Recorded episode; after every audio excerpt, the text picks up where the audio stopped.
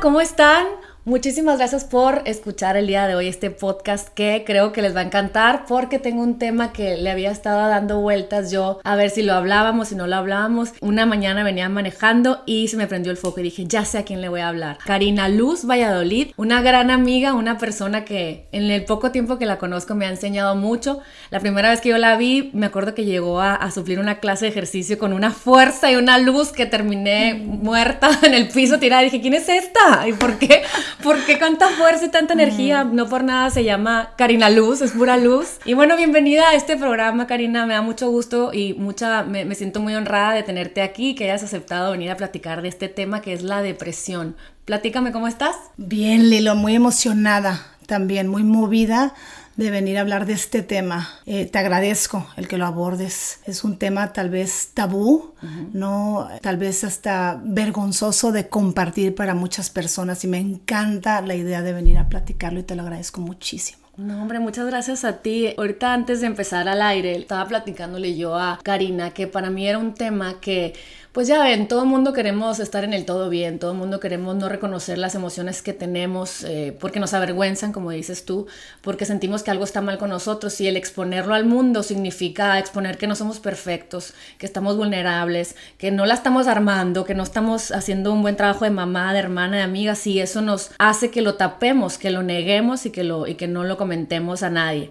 Y se convierte como en una bomba de, de tiempo, ¿no? Y le contaba a Karina que yo como que estaba, bueno, vengo de esta familia en donde mi papá y mi mamá siempre, cuando alguien estaba triste, trataban de, mi mamá como que yéndose al, al, todo bien, al no pasa nada y a este tren que muchas de nosotras actuamos en el día a día porque queremos que nadie se dé cuenta, ¿no? Como mamá y decía, el que esté en depresión es un flojo, bueno, para nada, y la que está en depresión también. Entonces, nada, levántense y pónganse a trabajar. Y yo me acuerdo que yo decía, ajá, la depresión es un, una persona floja que no tiene eh, motivación ni propósito y pues finalmente pues está ahí tirado, ¿no? Entonces mi esposo Carlos y yo nos pusimos de novios eh, un diciembre y, nos, y él ya tenía el anillo tres meses después. Yo creo que como nos aceleramos mucho y, y él se aceleró mucho también al darme anillo, como que fueron muchas emociones, como que fue sorpresivo para su familia, para la mía también, pero bueno, cada quien lo, lo vive de diferente forma. Eh, Carlos tenía mucho peso por ser el mayor de su familia, sin papá, como que fueron muchas emociones que yo no, todavía no, no pues solo él sabe, ¿no? Que tiene dentro de su corazón. Y me acuerdo que lo empecé a ver así como gris, como, como agobiado, como que se dio cuenta del paquete que, al que se iba a lanzar, ¿no? De ser, eh, de casarse, de tener más responsabilidad, yo no sé. El caso es que de repente, un día que ya iba a ser mi pedida, me, me hablan y me dicen que no, no, estaba bien, ¿no? Y lo veía como gris, dice que se quedaba dormido en, el campo, en el carro, y, y, yo me angustiaba mucho porque decía, ¿qué le está pasando? O sea, ¿qué tiene? Y me dice, es que siento que estoy en depresión. Para él era muy común este término porque en su familia era, ay, ya le dio el patatús a fulanito tío, ah, ya le el patatuzo a la tía y, y, y, andaban así como grises y tristes y todo. Y yo me acuerdo que yo le dije, le devolví el anillo ese día y le dije, no, yo no quiero casarme con alguien que está así, o sea, nadie te está apurando. Y me acuerdo nada más de verle los ojos. Yo decía, no la está pasando nada bien, puedo reconocer la depresión nada más por ver esos ojos en, en mi esposo, ¿no? Y yo me acuerdo que empezó a, le empezaron a dar Lexapro y yo cuando fui madurando y creciendo en nuestro matrimonio, yo le daba cada cierto tiempo, siempre después de las temporadas de la cosecha de la uva. Mi marido es agricultor. Entonces yo moría, o sea, tenía en casa, yo a lo mejor que Dios me lo estaba presentando en proyección, porque a lo mejor yo dentro de mí estaba tristona siempre, no sé, y él lo manifestaba. Yo no sé qué círculo emocional estamos viviendo, pero hoy me doy cuenta que, que son momentos muy dolorosos, que son momentos en los que no sabes cómo, a, a, como, pareja, cómo ayudarle a tu pareja para, oye, cheer up. Y yo lo empecé a hacer por medio de la alimentación. Yo empecé a decirle, bueno, la parte emocional yo no sé nada, pero la parte eh, biológica yo te puedo decir, ayúdale en tu intestino, eh, no, el, el microbioma, el segundo cerebro, come bien, ámate, ponte a respirar y, y, con el paso del tiempo ciertas herramientas que, que, implementó en su vida se convirtieron en salvavidas, en donde ya no necesita de, de ese Lexapro, ese Prozac, en donde ya empieza a ver la luz, en donde le platicaba ahorita a Karina que se ponía a rezar alabanzas en la hora de la cosecha, a rezar, a, de, eh, un amigo le recomendó que cuando empezara a sentirse así como que le va el patatú se tiraba al piso hiciera planks. Y bueno, la verdad que esta es, esta es la historia que, que, a mí me, que a mí me mueve, porque, porque pues eran momentos en los que yo estaba recién parida, muchas cosas que entonces me parece que mucha gente alrededor de mí está pasando por momentos difíciles y se me hace muy importante compartir lo que sabemos al respecto. A ver, ¿qué tienes que platicarme, Karina? Ay, Lilo, híjole, yo creo que antes que antes de continuar, Lilo, le voy a pedir a las personas que nos escuchan que dejen absolutamente todo lo que están haciendo para que realmente puedan aterrizar en este espacio, habitar sus cuerpos y saber que no es coincidencia que estén escuchando este podcast, tomando una inhalación y una exhalación permitiéndote estar única y exclusivamente en este momento. Inhalamos y exhalamos. Y todo lo de afuera lo dejo afuera y me permito sentir las palabras que voy escuchando, que son la brújula de regreso a casa, a nuestra verdad. Las emociones son información divina. ¿Sabes qué, Lilo? Hice una encuesta en mi Instagram y una de las preguntas fue que si habías experimentado la depresión. Más de 9 de 10 mujeres contestaron que sí. Y más que compartir mi historia para mí es importantísimo el que definamos qué es la depresión para nosotras, para qué llega a nuestras vidas y qué hacer para no engancharnos o apegarnos a ella y dejar que viva su curso natural. Y leyendo acerca de la depresión, eh, la definen médicamente hablando como una enfermedad mental. Y ahí se me hace que ya de entrada es un peso tremendo que le das a ese condicionamiento. Y yo le llamaría a la depresión, o como yo la he experimentado en mi vida, como un llamado tremendo, tremendamente amoroso y tal vez desesperado del alma. Un llamado del alma que nos invita a frenar a vernos, a revaluarnos. La depresión eh, tiene dos caras. Yo creo que muchos de nosotros cuando pensamos en depresión pensamos en, tirarnos en la cama, la gente tirada en la cama, llorando, sin movimiento, paralizada, apática, ¿no? Y yo desde muy pequeña o desde que tengo uso de razón vivo angustiada. Fue mi estado completamente, entre comillas, natural. Yo no sabía que existía otra cosa. Y esa angustia, ese modus sobrevivendi, donde se activa este cerebro reptiliano y todo el tiempo estás alerta y viviendo en la reacción, eventualmente en mi adolescencia se que me convirtió en una depresión crónica. Yo no sabía que tenía depresión crónica. Nunca se me informó, ni diagnosticó, ni etiquetó por lo tanto, no me puse el saco. ¿Cuáles eran los síntomas? Dios mío, vivía en una constante, todos, todos los síntomas y las emociones que yo vivía de chiquita se amplificaron, se magnificaron. La presión en el pecho ya era mucho mayor, la falta de oxígeno era mayor, ¿no? Este parálisis corporal, esta sensación de que te faltan extremidades, que si tuvieran, si le tuvieran, si le tomaran una foto a mi cuerpo, faltan brazos y piernas. Pero a mí se me dijo desde muy chiquita en mi casa que yo iba a ser un éxito, que yo iba a ser número uno en todo lo que yo hiciera. Y obviamente no le di espacio yo a la depresión. Entonces yo fui altamente funcional para que sepamos que también existe vivirla así. Y lo menciono porque veo a muchísimos adolescentes viviéndola así. Wow. Y y así, así fue como viví la vida con esta máscara tremendamente asfixiante donde yo vivía o trataba de vivir en esta máxima perfección, ¿no? Me caso, tengo mi primera hija y se me mueve el tapete bastante, se me reduce más el oxígeno, porque ahora sí me cuesta un poco más trabajo mantener mi máscara de la perfección. Porque todo es inesperado con los niños, ¿no? Totalmente. Y tengo mucho más trabajo, entre comillas. Y si apenas respiro, ¿cómo me entregas un ser humano en mis brazos? ¿Cómo, cómo le hago con ella? Y a la vez, ¿cómo le hago para mantenerme perfecta?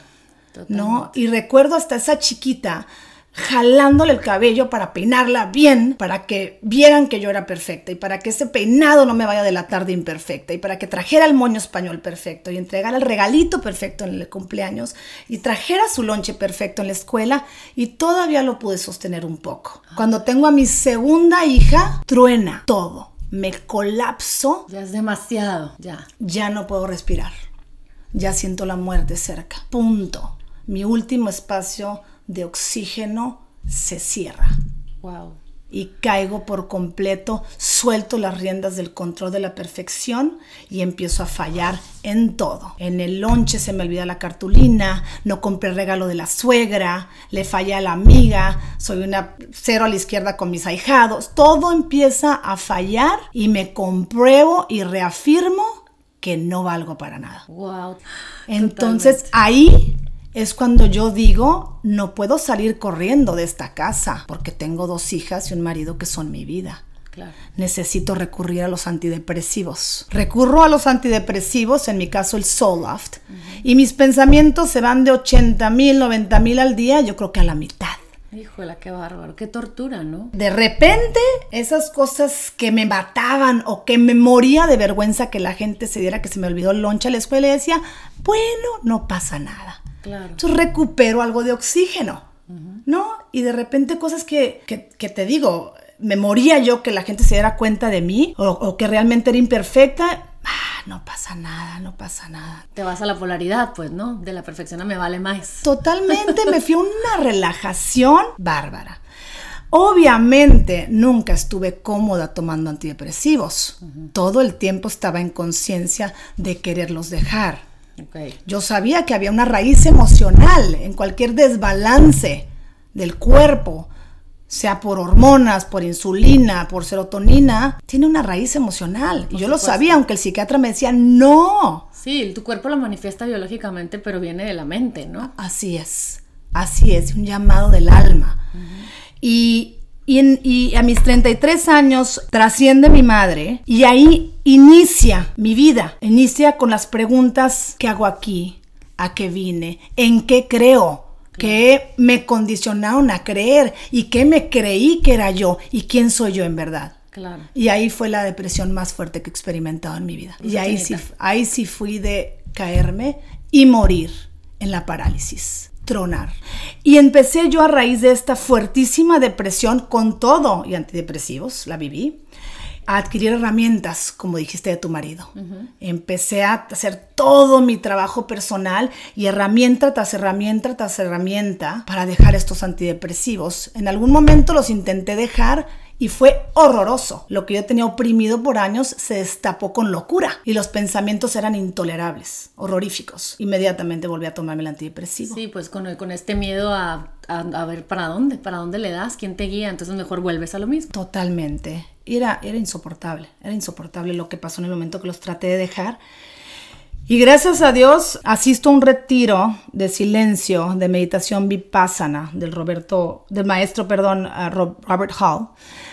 Y, en el retiro me le acerco al maestro, bueno, pido acercármele al maestro porque este maestro eh, ya, ya no hablaba, ¿no? Permanecía con los ojos cerrados. Y le digo, maestro, ¿te puedo hacer una pregunta? Y no abrió los ojos, únicamente giró su, su cara hacia el lado izquierdo y me colocó su oreja derecha. Y le dije, tengo mucho tiempo tomando antidepresivos, años. Los quiero dejar y siento que me muero si los dejo. Y giró su cabeza, abrió sus ojos, wow. conectó con los míos y me dijo, te sugiero intentar morir. Y en ese momento fue que tomé esa decisión, donde sabía perfectamente que la vida, que la vida llega en el enfrentar esas muertes. Y sí fue difícil dejarlos, como no. Me tomó como un año asentar, asentar a Karina. Wow. ¿Y, ¿Y, cómo lo fue tomando tu familia? ¿Cómo fue? ¿Tus hijas se daban cuenta? ¿Cómo, cómo lo vivió todo tu entorno?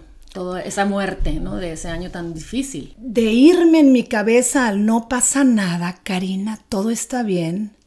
Esas emociones que reprimes cuando estás en antidepresivos no se van a ningún lado. están esperando como una olla hirviendo ser destapadas. Cuando yo dejo los antidepresivos, se destapan con furia. Entonces, de yo escuchar en mi cabeza el no pasa nada, me voy a un no.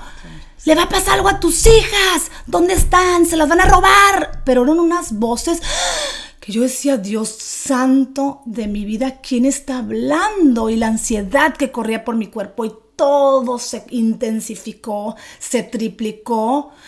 Un día mi esposo me dijo, Karina, tienes tantos años estando fuera de Karina. Deja tu, date oportunidad para, para conocerla. Y fue como un año, me acuerdo, para medio regresar y después como para decir, espérame, pero ¿quién soy? Te perdí por tantísimo tiempo. Y así fue una de las depresiones, porque depresiones las conozco a nivel químico, a nivel altamente funcional, a nivel eh, embarazo y posparto. Ah, ah, exactamente, entonces conozco, la conozco por todos lados, pero al final, para mí, siempre ha sido un amorosísimo llamado del alma para recordarme que estoy fuera de, mi alineación a mi congruencia. o sea, te refieres que empezamos a vivir una vida incongruente a lo que realmente quiere nuestra alma, o sea, empezamos a escuchar y a seguir reglas de nuestro entorno, de nuestras amistades, de nuestro mundo, de cómo debe estar peinado mi hijo como Peña Nieto, cómo debe vestirse como para la revista Hola, cómo debe estar de beige, cómo yo no me voy a arreglar de colores, o sea, todas esas cosas que vas escuchando y te las vas poniendo como traje. Y llega un momento en que el alma te dice, ¿qué? Tú no quieres peinar a tu hijo como Peña Nieto. Tú no lo quieres de beige. Tú quieres andar colorida. Tú no quieres ir a este evento, pero quieres ir a este otro. Entonces es cuando dice el cuerpo, clic, como que se nos zafa un tornillo y dice, ya no quiero más. Definitivamente. that's it. Y el alma nunca te va a dejar. Nunca te va a dejar que estés fuera de la alineación. Es su, es su trabajo, es su chamba. El recordarte por medio de las emociones por medio de eso que estás sintiendo, el recordarte o, acercarte o hacerte estos llamados de atención para que regreses a ti. A la que realmente quiere ser mi, mi alma en esta tierra, en este momento, ¿no? Y siento que estamos expuestos a tantos ejemplos de personas como las que deberíamos de ser, a tantas escuelas, ideologías, religiones, reglas de que si el chat, que si no metas a aquella, que si sí mete a este, que si el hijo, que a dónde lo... Son tantas las preguntas que empezamos a convertirnos en algo que ni siquiera queremos. Definitivamente. Y estamos infelices. Definitivamente estamos simple y sencillamente viviendo un plan de vida que no es nuestro. Exacto. Y mientras que estemos en ese plan de vida que no es nuestro, va a haber tremenda incomodidad interna. ¿Qué tan lejos estamos de nosotros, de nuestra verdad, si nosotros en verdad somos pura paz? Exacto. ¿Qué tan lejos estamos? ¿Qué tanto divagamos de nuestro ser? para estar en depresión una gran cantidad de los habitantes del planeta. Claro, y luego aparte siento que agarramos eh, anclas como la, tomadera, las compras, las drogas, eh, los electrónicos, la Netflix, y empezamos a adormecer a nuestro ser. en esta rutina cotidiana de ir corriendo eh, adormecidos y, luego nos damos cuenta que no estamos felices, se quiebran matrimonios, se rompen, rompemos a los hijos, o sea, tantas cosas que suceden como un efecto dominó de no escuchar lo que realmente queremos. Eso que dices es, fuertísimo porque mira, como hemos vivido fuera de nosotros mismos, como hemos vivido de acuerdo a estas expectativas, ¿no? A esto que se espera de nosotros, a esto que nos enseñaron a creer que éramos nosotros o creer de estas formas que se tiene que vivir el mundo, lo que nos enseñaron a creer acerca de la religión, del matrimonio, de cómo debe ser cada relación, de lo que implica ser em, exitoso o lo que implica el fracaso o, o todo esto. Como estamos tan fuera de eso, no soportamos estar en nuestro cuerpo por la incomodidad que causa. Entonces, ¿qué hacemos? Nos disociamos del cuerpo. Y cuando te disocias del cuerpo, el llamado del alma es tan fuerte que uno tiene que recurrir a estas adicciones que mencionas para distraerse. Claro. Y las adicciones puede ser eh, adicción al enojo, a la victimización, a la tristeza, al alcohol, a los antidepresivos, a las drogas, a la apuesta, al Netflix, al comprar, al dormir, ¿no? Hasta al hacer, porque hay unas que son más sociablemente aceptadas. Sí, por supuesto. Hago y hago y hago por mis hijos. Claro. Y los llevo y los traigo y les hago más fiestecitas y soy la coordinadora del salón. Todo lo que te haga no estar en contacto con tu cuerpo. Totalmente de acuerdo. Y mientras que no estés en contacto, en conexión, habitando tu espacio, tu ser, tu cuerpo, va a haber muchas llamadas del alma.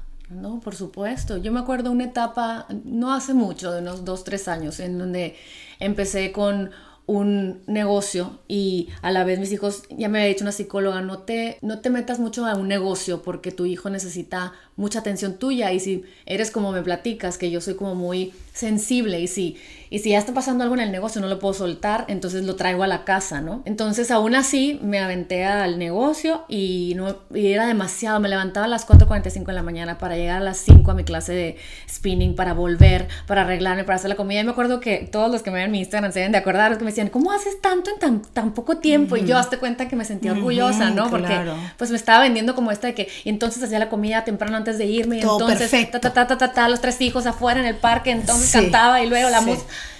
Y llegó un momento que me empecé a enfermar, o sea, era tal vez, eh, o sea, era esta tristeza interna que yo me acuerdo que yo le decía a mi maestra de mi curso de milagros, le decía, no estoy, no estoy feliz, o sea, me estoy desmoronando porque no, no puedo con todo, o sea, quería soltar toda la fregada, pero me había vendido esta idea de la superwoman y la estaban comprando muy bien todo el mundo, que era como pues ahora la voy a sostener, así como cuando estás levantando así, como Hulk levantando una piedra, que, quieres aventarle y decir, ¿saben qué? Renuncio.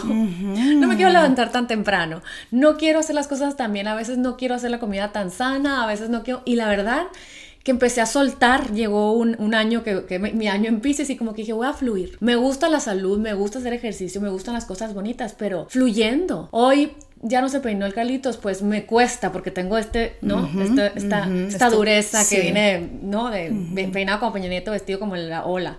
Y entonces hazte cuenta que era, lo dejaba y luego lo veía feliz y de repente alguien de que, qué guapo se ve el Carlos con ese pelo así. Y yo, wow, cuando dejo lo que ellos quieren hacer y cuando honro que si me quiero quedar en pants un día, no me define. Y esta dureza que yo creo que muchas de las mamás que me escuchan tenemos porque queremos ser estas personas de las redes sociales y luego no honramos lo que queremos hacer, mejor se me hace como que, es decir, qué bonito está esta casa, qué bonito ese niño, qué bonito esto, pero no todo lo tenemos que tener. No sé qué opinas del tema. Es, es, frenarnos y preguntarnos en un, en un silencio y en una conexión con nuestra alma preguntamos qué nos cuadra, qué nos hace sentido y te vas a pantallar de que el 99% no nos cuadra. Totalmente. Grueso, grueso. Cuando yo empecé esa práctica dije, pero, me, pero, pero el mundo está al revés, ¿qué pasó? Y como dice Eckhart Tolle, dice, si el 99% de la gente lo cree, probablemente no es verdad.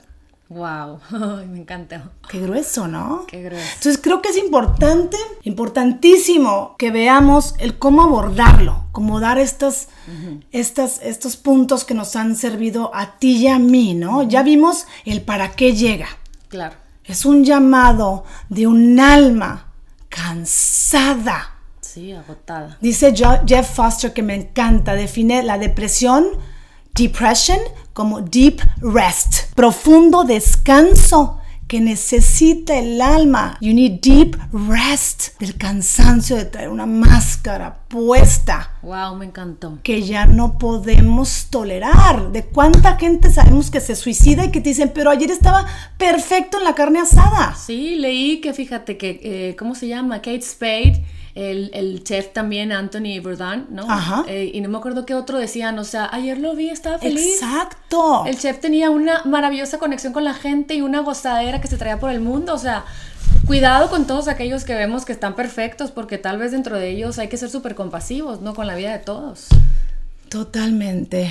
Totalmente, totalmente. Es, es asombrante y de alerta para todos. Así es el que sepamos que muchas personas traen esta máscara puesta que tiene una sonrisa pintada cuando realmente se están muriendo por dentro. Sí. Y una de las mejores maneras que podemos abordar esto es conectando, comunicándolo, sabiendo que no estás solo. Uno de los mayores síntomas que decían que sentían con la depresión era la de el aislamiento, de sentirse solas, la soledad. Okay.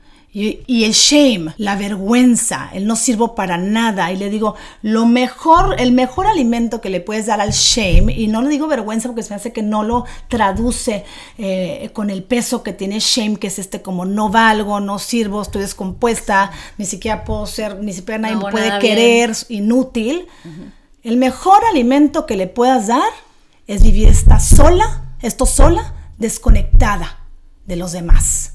Porque esta, esta, condición te va llevando hasta vivirlo sola, hasta sentir que tú fuiste elegida para sufrir. A no merecer nada ni a nadie. A nadie. Tú no sirves para nada. En el momento que conectamos con otros seres humanos, con la mirada, con el abrir el corazón desde la vulnerabilidad, llega tu alimento para empezar a sanar. No te desconectes de los seres humanos, por más que te dé miedo estar en contacto con tus seres queridos, hazlo, no lo vivas sola o solo. Estamos todos acompañándonos, todos los humanos venimos equipados con las mismas emociones, con las sombras y con las luces, y hay que abrazar ambas.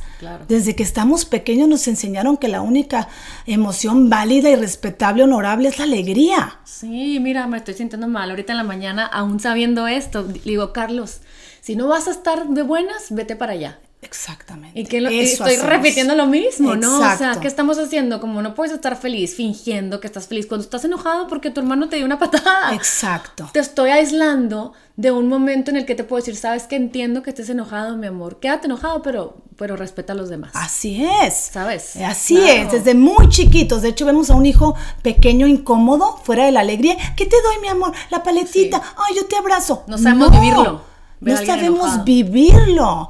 Y, en el momento que yo, yo nada más acepto la felicidad o la alegría, para empezar me mutilo. Porque yo también soy las otras cuatro, yo soy las cuatro emociones principales, que son miedo, enojo, tristeza y alegría. Si yo me quedo nada más con alegría, yo me quedo sin piernas y sin brazos. Hay que abrazar las cuatro. Sí, totalmente. Imagínate, o sea, es que estamos muy, estamos con la vara muy alta en nuestra mente, o sea, por lo mismo que estamos diciendo ahorita, o sea, es, oye, sé buena onda con tu amigo, dáselo, hazlo feliz, este, dile a tu papá, gracias, o sea, siempre estamos tratando de empujar a nuestros hijos o fuimos empujados a mostrar nuestra cara bonita y no nuestra angustia, nuestro miedo, nuestro enojo, nuestra envidia, nuestra, nuestras cosas dark, ¿no? Que también las tenemos que aceptar. Oye, si, me, si te dio envidia, mijita, lo entiendo. Pues, pues, está muy bonito el vestido, pero ¿sabes qué? Qué padre porque quieres mucho a tu amiga, ¿verdad? Qué bonito su vestido, ¿sabes? En vez de darle la vuelta. Pues. Naturalidad a todas las emociones y empezar por nosotros. Porque yo también cuando me vienen celos, envidia, inmediatamente en, mi reacción automática las quiero bloquear. Claro. No, Karina, porque no son eso está linda. No está lindo, ¿no? Y ahorita es, sí, te estás, estás sintiendo celos. Ay, caray, qué interesante, estoy sintiendo celos. y sabes qué, bienvenidos. Sí. No me los apropio. Claro. No me apropio las emociones. Y aquí puede ser el primer punto que yo quisiera tocar en relación a, a cómo abordar este llamado del alma, esta oportunidad de crecimiento, en vez de quitarle la connotación de enfermedad mental. Claro cómo abordarlo para no engancharnos de ello. Creo que luego nos empezamos a creer que nosotros somos la depresión. Ajá. Y nosotros no somos ninguna emoción. O de que ya vengo de esta familia depresiva, entonces pues ya, también soy depresivo, como quedarte con él porque viene en tus genes. Totalmente, y el mío viene en mis genes. Yo lo traigo 100% heredada la depresión crónica. No soy eso para nada. Creí que si lo fui por mucho tiempo. Claro que no soy eso. Entonces vamos a hacer una analogía que a mí, a mí me ayuda muchísimo a entender las emociones. Vamos a suponer que yo soy el hotel y la emoción es el huésped. Entonces llega la emoción, en este, en este caso vamos a, llegarle, vamos a llamarle, llega la depresión.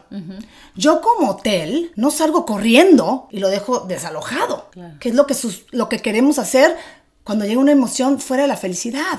No, hombre, pero córrele. Si llegó por la derecha, córrele por la izquierda y vamos corriendo, corriendo, corriendo y la depresión viene atrás y se hace más grande y más fuerte. Entonces llega este huésped llamado depresión y yo llego y le digo, bienvenido.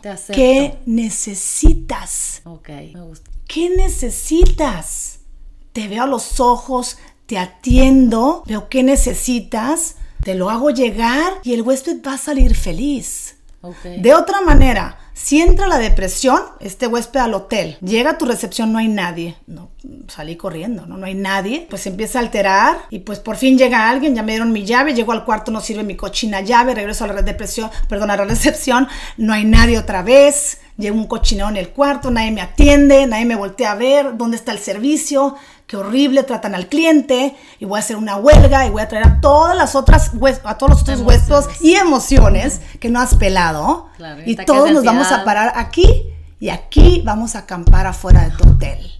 Y aquí me quedo. Sí, o sea, es decir, eh, o sea, tengo esta emoción de depresión. Hola, ¿por qué la tendré? ¿Qué está pasando en mi vida? Eso es reconocer y decirle bienvenido a mi hotel. Definitivamente. Ahora, primeramente hay que hacer otra práctica que es la práctica que mencionamos anteriormente, que es la de regresarte a tu cuerpo. La mayoría de las personas viven fuera de su cuerpo, no sintiendo la vida. Entonces yo necesito regresarme a mi cuerpo, salirme de las adicciones. Regresarme a mi cuerpo y sentir lo que toque sentir, cuidar la gestión emocional, ¿Qué estoy sintiendo? ¿Cómo se llama? ¿Qué información me está dando? Cuando llegan esas emociones, primeramente sé que no son yo. Yo soy el cielo. Las emociones son las nubes que pasan. Sí, yo vine a gozar porque estoy sintiendo, porque está pasando esto, pues. Sí, le corremos. Entonces no te vas a enganchar de la, de la nube gris. Y no te la vas a apropiar es energía, es energía con información divina que va a entrar y salir por el cuerpo nada más. No le tengas miedo. Por supuesto. Y en este caso, por ejemplo, vamos a suponer que es una embarazada que empieza con todas estas hormonas, se siente depresiva. El huésped es la depresión, llega a la depresión y dice, a ver, sí son las hormonas, pero ¿por qué está la depresión en mí? Bueno, porque a lo mejor estás abrumada de lo que viene, porque a lo mejor está cambiando tu mundo y no quieres reconocer que tu mundo va a cambiar, porque a lo mejor tienes en tu mente este estereotipo de la mamá que debes de ser y no estás no tienes energía para hacerlo y te angustias y te shut down, ¿no? O sea, entonces es reconocer hay muchos cambios, está bien estar así low, en este momento y empezar a buscar herramientas para salir de ello sabiendo que es normal. ¿Podría ser así? Totalmente. Ahí viene, ahorita todo lo que mencionaste es puro apego y creencia, ¿no? Todos estos miedos del deber ser. Y no los podemos digerir, caray. Claro, claro. No se pueden digerir. Y es estas partes de soltar las codependencias, el control, esas riendas que jalas con todas tus fuerzas cuando finalmente no estás jalando nada, nada fuera de ti está en tu control, ¿no? Totalmente. Y, y, y ay, ahorita algo mencionaste que me quería ir a lo que es, a, lo que es la atención de los, de los cuatro cuerpos, de los cuatro cuerpos. Tenemos el cuerpo físico, el mental, el emocional y el espiritual, y lo mencionaste anteriormente y quiero hacer un hincapié en esto. Aproximadamente el 90% de la serotonina que es la sustancia química que balancea lo que es eh, las emociones del cuerpo, que crea esta sensación de bienestar, de paz, de alegría, la producimos en el intestino. Claro. En la panza. Entonces tú tienes un intestino no saludable, una flora intestinal no balanceada. Estás alimentando más huéspedes para estar en el hotel, mal hechos. Totalmente. claro. Totalmente. Por favor, si algo te llevas hoy, cuida tu intestino. Con probióticos, investigalo, tu intestino es importantísimo. La serotonina la necesitamos. Si no la producimos, tenemos que recurrir a las adicciones que nos la producen superficialmente y nos vuelven más locos. Totalmente. Por eso cuando les digo que, coman fermentados y probióticos, cosas verdes, que le ayuden cuando digo que es bueno para la digestión, no es porque para ser flacas, o sea, es porque tu cuerpo necesita crear procesos metabólicos para crear esa serotonina, para no irnos a las adicciones como, para no irnos como hilo de media a estar pegados al celular, pegados a las compras, pegados al alcohol, pegados al fin de semana, a, a, querer estos rushes de emoción, ¿no? A, la adrenalina de algo emocionante y no poder vivir una vida tranquila, siempre queremos algo más, algo más, algo más. Entonces... Qué fuerte, sí, híjole, sí, por favor cuiden eso, lo que es la alimentación, lo que es el dormir bien, si no duermes bien no es normal. Estaba leyendo que cerca de la mitad de las personas que habitamos el planeta Tierra tenemos trastornos para dormir. Wow. No es normal que no duermas bien. Atiende eso ayer. Sí.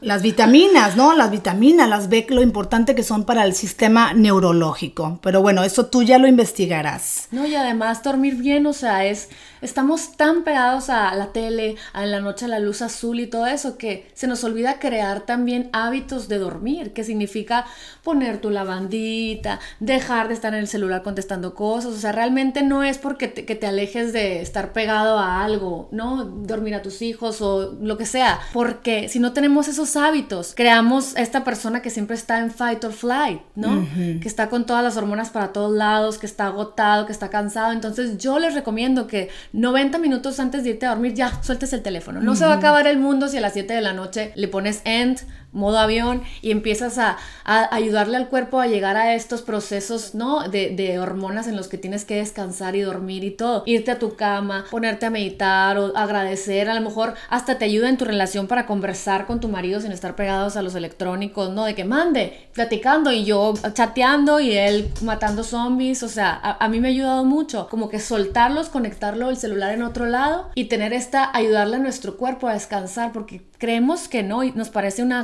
gracia estar despiertos viendo el programa, el chisme, la tele, el Netflix, la serie, pero a esa decisión de hacer todo eso te afecta en todo en el futuro. Al día siguiente no rindes, entonces estás alimentando esta parte del cuerpo físico, del cuerpo de, sí, físico que, que nos está platicando Karina. Entonces, bueno, yo les recomiendo que empiecen a hacer hábitos y que se prometan, esto, así como el alcohólico por el día de hoy. Esta semana voy a intentar, a lo mejor no 90 minutos, a lo mejor 30 minutos antes de acostarme, modo avión, celular en el baño me conecto en mi casa, respiro, entonces ya estamos en un modo distinto de enseñarle a nuestro cuerpo a descansar, no descansamos. Sí, sabes que es que esto es, todo esto que estás diciendo es una elección.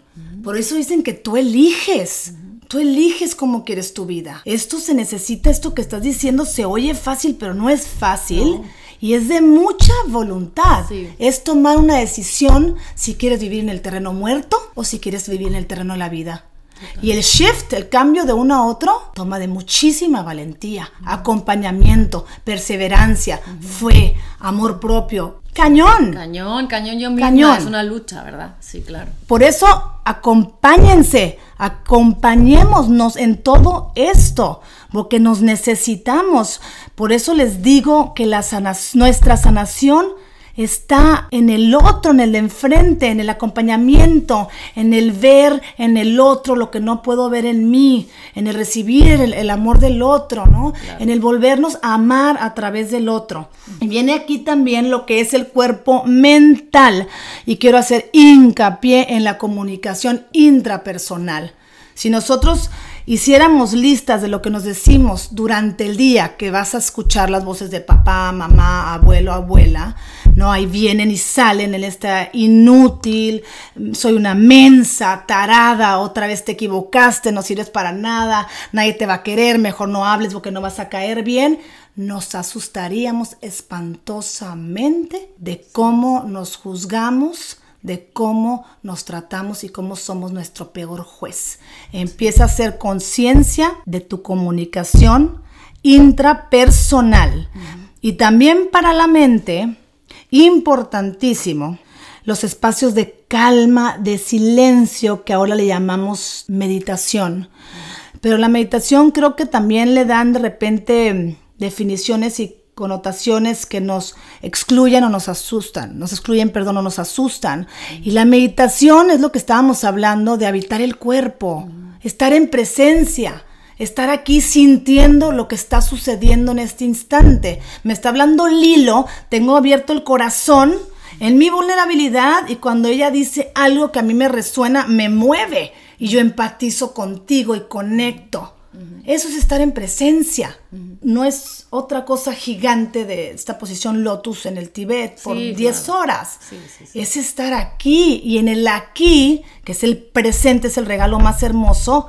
No hay espacio, en este presente no hay espacio para proyectar todos nuestros miedos ancestrales ni para estar experimentando la tremenda angustia del futuro. Así es. De qué debe de ser el futuro. Esos espacios de meditación los necesitamos todos de calma, de silencio, de conexión con uno mismo. Cuidar también tu compañía es importantísimo en este proceso. Acércate a personas que te van a nutrir, que te van a acompañar con fuerza y con amor, sin juicio. Que se sienta bien. Totalmente, totalmente. Sí, sí te conviertes con quien andas. Totalmente. Y hay que cuidarlo. Y poner límites, ajá, de que quiero ir con estas personas, no. Quiero ir con aquellas que me hacen sentir bien, sí. Quiero ir a cenar con esta amiga que me hace sentir bonito, voy a cenar con esa amiga. No quiero, no lo hagas. O sea, realmente escuchar lo que realmente tu, tu ser quiere hacer. Hermoso, hermoso, que es esta práctica que viene en el siguiente cuerpo, que puede ser emocional o espiritual, que es trabajar la congruencia. Realmente ¿qué quieres decir? Y frénate, creo que estamos a veces, trabajo con personas o con adolescentes que están tan fuera de ellas, que cuando les digo, pero tú qué quieres, me dicen, no sé, ya no saben. ¿no? Entonces empieza, inicia este trabajo donde te preguntas, donde te piden algo, me acompañas al mercado y, y frenas y te preguntas, a ver, ¿quiero ir? Claro. Totalmente. Mi cuerpo ahorita está cansado o no está cansado. Porque por lo general lo que hacemos es, ay, me invitó a la fiesta de su cuñada y pues estoy muerta de cansancio, pero se va a entristecer si no voy con ella. Entonces es el equivalente a yo volteé a ver a Karina y decirle, tú no importas. Sí, sí, no importa que tú te enfermes, no importa que tu cuerpo esté cansado, tú no importas, tú no vales, hay que sostener la emoción de la otra persona que tú crees, desde tu falta de humildad, que crees que ella no pudiera contener. Qué, qué, loco, ¿no? Que realmente eso hacemos todos los días, en todo momento, cuando el mundo nos pide, la de la maestra nos pide algo, que si una amiga nos pide algo, que si alguien nos habla y no es para mí, que de repente me piden dar una conferencia y a veces es, no quiero. Hasta hace poco dije, mm, qué pena, ¿sabes qué? No, no, no quiero. no tengo ganas. ¿no? Qué, qué, hermoso y liberador. Así es. Y congruente. Y nada te va a regresar más a tu empoderamiento y a, tu, y a tu conexión o el habitar tu fuerza superior que tu congruencia. Sí, sí, sí. Porque es, empiezas a disfrutar lo que realmente quieres hacer. En, en, mi caso, con lo de health coach y todo eso, como que la gente espera que le conteste, pero que ponga recetas, pero que haga videos, pero que vaya a sus casas, pero que dé talleres, pero que dé asesoría. Y a veces yo digo, ¿quién dijo que yo tengo que hacer todo eso porque me lo exigen? Y yo sé que me, se me presenta que me lo exijan porque yo misma me estoy cuestionando qué quiero dar y hasta dónde quiero dar. ¿Qué me hace feliz? Y, y, a veces ese exponerte es un, es un, es, es, valentía, ¿no? Porque pues ahí todo el mundo puede opinar desde sus creencias, sus cabezas, sus, sus cosas, ¿no? Pero eh, es nada más eso yo, pero imagínate todas, o sea, si eres psicóloga, si eres pintora, o sea, ¿qué quieres hacer todos los días? ¿Qué te hace feliz? Y si escuchamos eso, pues vamos a estar en un estado emocional más más de alegría, ¿no? Más de, o sea, que cuando llegue nuestra, la depresión a nosotros, vamos a saber para dónde irnos, ¿no? Totalmente, el condicionamiento nos enseña que el ser congruentes, el ser honestos es una falta de respeto. No te puedo acompañar, qué grosera mi amiga. Me encanta, me encanta cómo lo dices. No, qué falta de respeto. Qué increíble eso, ¿no? Sí. Entonces cuando empezamos a, a emplear este, esta, esta, herramienta de la congruencia, es, es increíble, increíble el poder interno que se va adquiriendo de esa alma que dice, ¡ay, hooray! Liberador, ¿no? Me están escuchando, está regresando, ¿no? Y una de las formas que más yo practico la congruencia en mi día a día, porque este juego de la vida es una fabulosísima aventura que nos da la oportunidad de diario entrar al salón de clases, ¿no? Sí, Entonces sí, para sí. mí es como, ¿qué va a pasar hoy, no? ¿Dónde tengo oportunidad de crecer? Y la vida durante el día nos da muchas puertas de miedo. Sí, sí, sí. Que me encantan, porque yo veo el camino amarillo de la Dorothy y siento que me va poniendo las puertas, así lo visualizo yo, y digo, por esa puerta, esa puerta es la que tengo que atravesar. Sean cosas tan pequeñas como poderle decir a tu madre lo que nunca te has atrevido. Mamá, cuando te, me encuentro contigo, cuando vengo a tu uh -huh. casa, me encantaría que no me juzgaras, ya no soy la niña, únicamente te quiero disfrutar, eh, disfrutar como madre. Ay, wow, ¿no? Sí, claro. Esas, esas, esas pequeñas cosas, o híjole, me da miedo hablar en el en el, en el, cumpleaños de mi amiga en la mesa porque van a pensar que estoy, que lo que dije nada que ver. Ok, ahí es donde la atravieso, ahí es donde hablo. Sí. Todos esos pequeños momentos durante el día que nos dan miedo, uh -huh. ¿no? Lo que a ti te dé miedo, porque es bien diferente lo que nos da miedo. A una persona le puede dar terror no comprarse una bolsa. Claro, por supuesto. No comprársela. Cuando a otra persona le puede dar terror, sí comprársela. Tú vas a atravesar tu propio miedo y nadie lo tiene que entender. Es tu plan de vida con Dios. Así es. No tiene que explicar. El ego es el que explica. Tú habitas tu cuerpo, conectas contigo y con tu congruencia y ahí te van a informar a través de las emociones para dónde te muevas, pero primero habítalo. Totalmente. Y volviendo a lo, a lo que platicaba al principio mi esposo, o sea, ahorita platicando y desarrollando todo este tema con Karina, me doy cuenta que en la vida se me dio para poder ayudarlo de alguna forma a que encontrara, que comiera bien, que se alimentara, o sea, para ayudarlo mentalmente como, a, o sea, a través de Carlos y yo dándole las cosas que iba aprendiendo sobre el wellness, de todo lo holístico, lo de conectar, emocional y, y mental, espiritual, todo. Como, como probarlo en él y luego cada que yo estaba triste y me conectaba de lo que realmente quería, ponerme en orden así. O sea, empezar a comer más sano, apretar, el, apretar el, la rienda, ¿no? De comer más sano, más verde, conectarme con los alimentos, respirar y recordarme hacer, hacer eh, afirmaciones y decir yo soy amor, yo soy luz, yo soy uno con Dios. O sea, si, si traía alguien atravesado era ponopono, no es su culpa, es la mía. Eh, conectarme con quien quiero ser, a ver, voy a escribir, ¿qué me está haciendo falta? Hoy ando muy de mal humor porque me vendí que yo debería ser perfecta y la verdad es que me cae gorda la Lupita, por ejemplo, que es mi mano derecha la que me ayuda. No sé por qué traigo este rage en mi, en mi, en mi panza y estoy enojada con todos, pero eh, eh, lo acepto Estoy enojada, pero la verdad es que yo estoy muy agradecida por ella porque sin ella no podría hacer las cosas del hogar, no podría estar con mis hijos y luego irme a caminar, abrazar un árbol. Todas estas cosas las unía en mis momentos de oscuridad porque finalmente me daba cuenta que me servían. A la siguiente semana yo ya estaba mejor, ya, ya entendía que es it's okay, que ya entendía que está bien estar densa una semana y no querer, no querer a todo mundo, no abrazar a todo mundo y, estar como que en este, en este desequilibrio día a día y que se vale y aceptar, ¿saben qué niños? O sea, la verdad, como le he platicado en otro podcast hablando de los niños, o sea, hoy no sé, ando triste creo que ando preocupada porque tengo un proyecto que no se está haciendo y como que me siento que no estoy capaz y me estoy vendiendo esta, este chat de no eres capaz, qué mal lo estás haciendo, ya se te despintó la casa, ya se te rompió la, ya, no fuiste a estar súper temprano, no está buena la comida, ya te invitaron a dos eventos, ¿cómo vas a decir que no? ¿Cómo vas a, tu marido te está invitando de viaje, ¿qué cree que puedo dejar a los niños tanto? Entonces empezamos a irnos empiezan todas estas emociones que me encantó como las pusiste, Karina. Empiezo a bienvenir a todas estas emociones del no valgo, del miedo, del, del, no soy suficiente, del, del, fatal el podcast. No sé por qué se me ocurrió abrir un podcast. Ay, tengo que hacer. Entonces, es hacer un alto y decir, a ver, vuelve a empezar. Volvemos a empezar a todas las horas, en todo momento. Vuelvo a empezar, me voy a levantar. Yo soy Liliana Olea, la hija de Carlos y Ana Berta. Soy una alma que, que, que, es de luz, pero todo lo que yo he aprendido me ha hecho que no vea la luz en mí. Entonces, ¿qué voy a hacer? Voy a recordarme que it's okay, que se me va a dar el camino, que a donde quiera que vaya a ir, lo voy a ver claramente y por lo pronto fluir y conectarme, como dice Karina, al momento presente. ¿Qué está pasando ahorita? Mis hijos están ahí. Pues voy a pelarlos en el, en el momento presente, Lilo, nunca pasa nada. Nunca pasa nada. ¿Qué está pasando en este momento? Pues pura maravilla. ¿Y qué pasa en el siguiente? Otra maravilla. Y me subo a mi auto ahorita, que me vaya de aquí. ¿Y qué está pasando? Pues otra maravilla. Y voy enseguida de árboles y está el sol. Y tengo un carro. Y tengo vida y tengo salud. Todo el tiempo en presente está la maravilla. Así es. Y qué hermoso esto que mencionas, Lilo, porque todo, tiene un propósito, la vida no se equivoca. Todo está divinamente sincronizado. Entonces, que si me voy a tirar a llorar por las 300 veces que me ha dado depresión, mm. claro que no, las amo.